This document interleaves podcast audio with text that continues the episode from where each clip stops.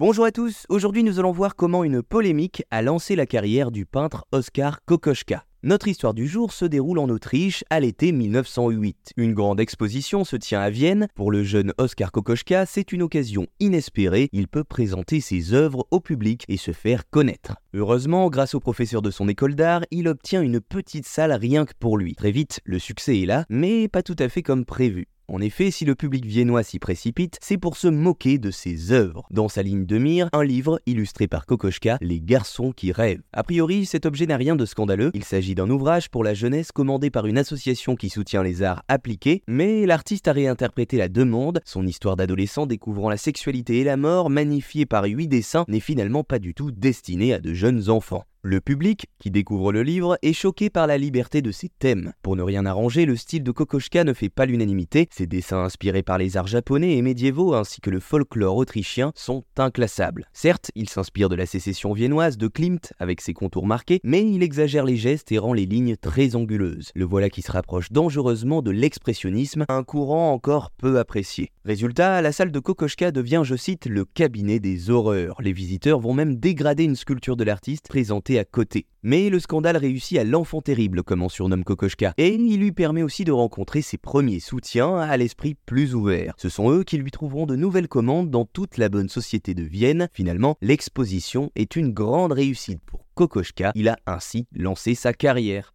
Voilà, vous savez maintenant comment une polémique a lancé la carrière du peintre Oskar Kokoschka.